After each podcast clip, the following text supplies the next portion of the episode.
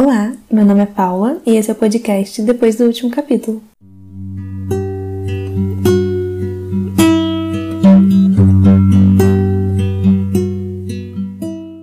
No episódio de hoje, vamos conversar um pouco mais sobre hábito de leitura.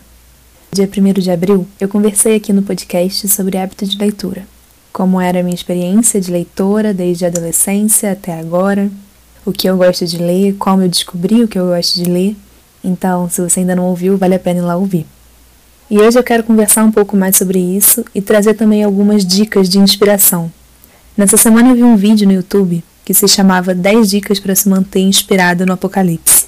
E eu achei um título muito certeiro, porque esses tempos em que a gente está vivendo estão muito próximos de um apocalipse. Nossos sentimentos, nossas emoções estão oscilando, as notícias ruins são avassaladoras, a vacina que chega, mas não tem para todo mundo, as mortes que aumentam.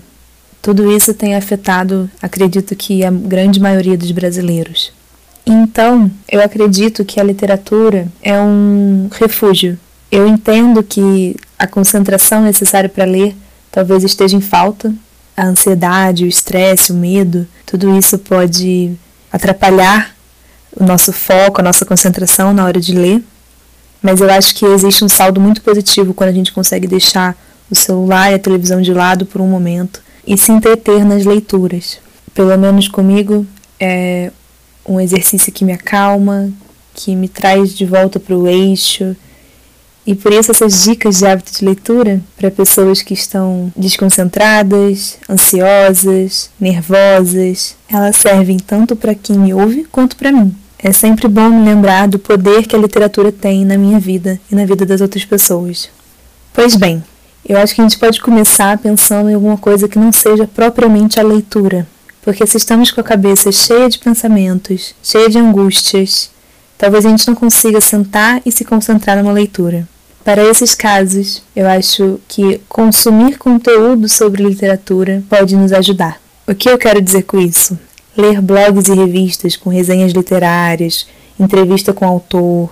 Eu, particularmente, adoro a 451, porque consumindo esse tipo de conteúdo a gente vai se aproximando um pouquinho, vai tomando conhecimento das novidades do cenário literário, o que, que a gente quer ler, o que está valendo a pena. Ver vídeos no YouTube também sobre os livros que a gente tem vontade de ler um dia ou sobre os livros que a gente já leu e a gente quer relembrar.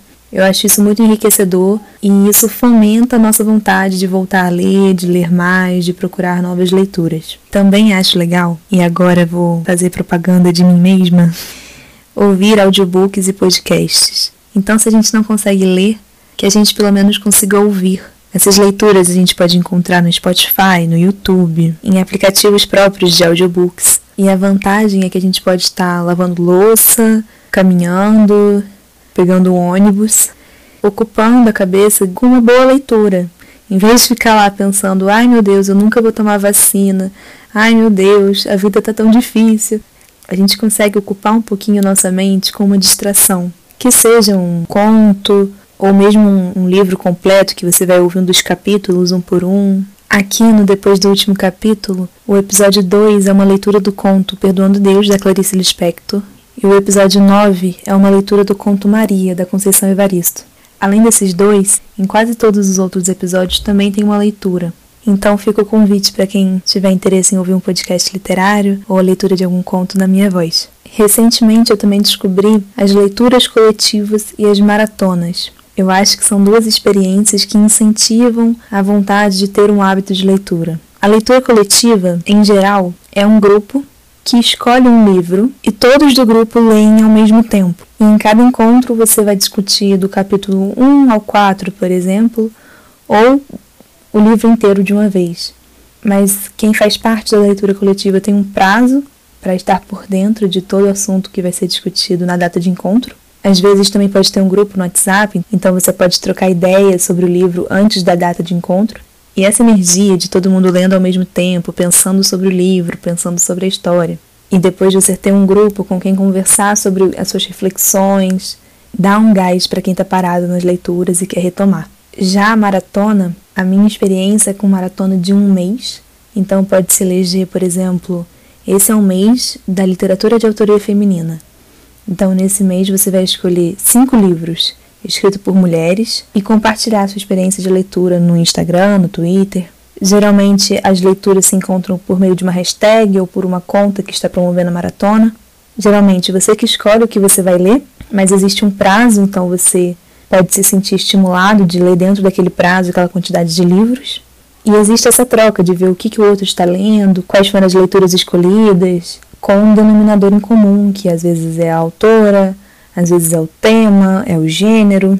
É claro que a leitura coletiva e a maratona são estratégias para você compartilhar sua leitura, sua reflexão e se sentir entusiasmado, animado.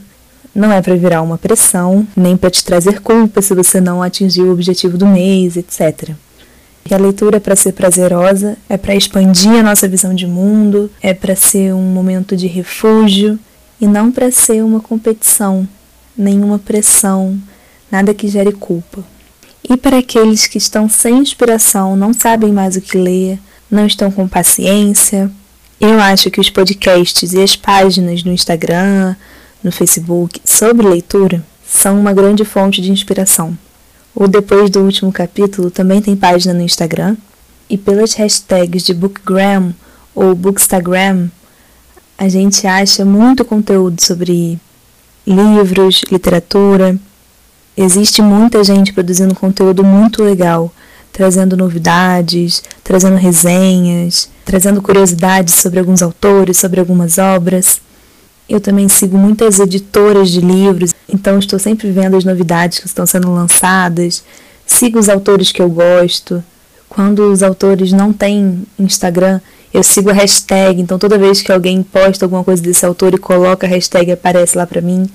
Isso é muito legal, porque eu me nutro de livros, de novidades, de, de informações. E eu tenho até uma pastinha no Instagram que é livros que eu quero comprar. Ela só cresce e nunca diminui, mas eu adoro. Eu tenho a sensação de que eu posso ler quanto for, que sempre vai ter mais coisa boa para ler. Em síntese, o que eu queria dizer hoje é que consumir assuntos literários pode aumentar a nossa vontade, a nossa disposição para ler de fato. E vale tudo: podcast, Instagram, Facebook, grupos de leitura, blogs, revistas.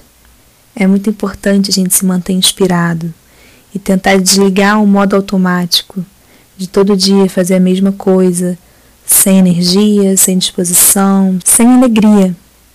Que a gente saiba o momento de desligar a televisão, o momento de sair das redes sociais, o momento de parar de ler um pouco as notícias e priorizar o nosso bem-estar, priorizar aquilo que nos traz conforto. Por fim, eu queria trazer algumas recomendações. Para quem gosta de ler poesia, ou para quem quer começar a ler poesia, mas não quer ler aquelas coisas chatas, muito densas, complexas, eu indico Leminski, o chileno Nicanor Parra, e tem um episódio aqui sobre ele, é o de número 6, e a poeta Ana Martins Marques. São poesias muito boas, não são superficiais nem levianas, mas eu acredito que são poesias de mais fácil compreensão e mais prazerosas de ler. Para quem prefere contos e crônicas, eu indico os clássicos Rubem Fonseca e Clarice Lispector. Esses dominam contos e crônicas como ninguém. É sempre um prazer indescritível ler Rubem Fonseca e ler Clarice Lispector e da nova geração, eu recomendo Giovanni Martins.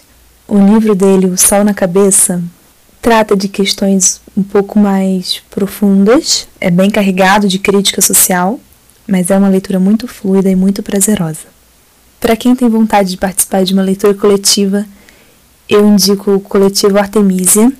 É um coletivo fundado por algumas mulheres, tem página no Instagram e todo mês elas leem um livro escrito por alguma mulher. Até onde eu sei, tem encontros toda quarta-feira à noite para discutir os capítulos da semana. Eu pude participar de um encontro e achei muito bacana. O que não falta hoje é gente falando sobre literatura e que bom que a literatura está chegando a cada vez mais pessoas, mesmo contra todas as adversidades e tentativas de taxação de livros. Então, sigamos firmes nessa pandemia, nesse Brasil tão caótico, que a gente possa se respeitar nesse momento, entender nossas angústias e nos acolher. Espero que tenham gostado desse episódio. Se quiserem trocar ideia, estou lá no Instagram, arroba depois do último capítulo. E até o próximo episódio.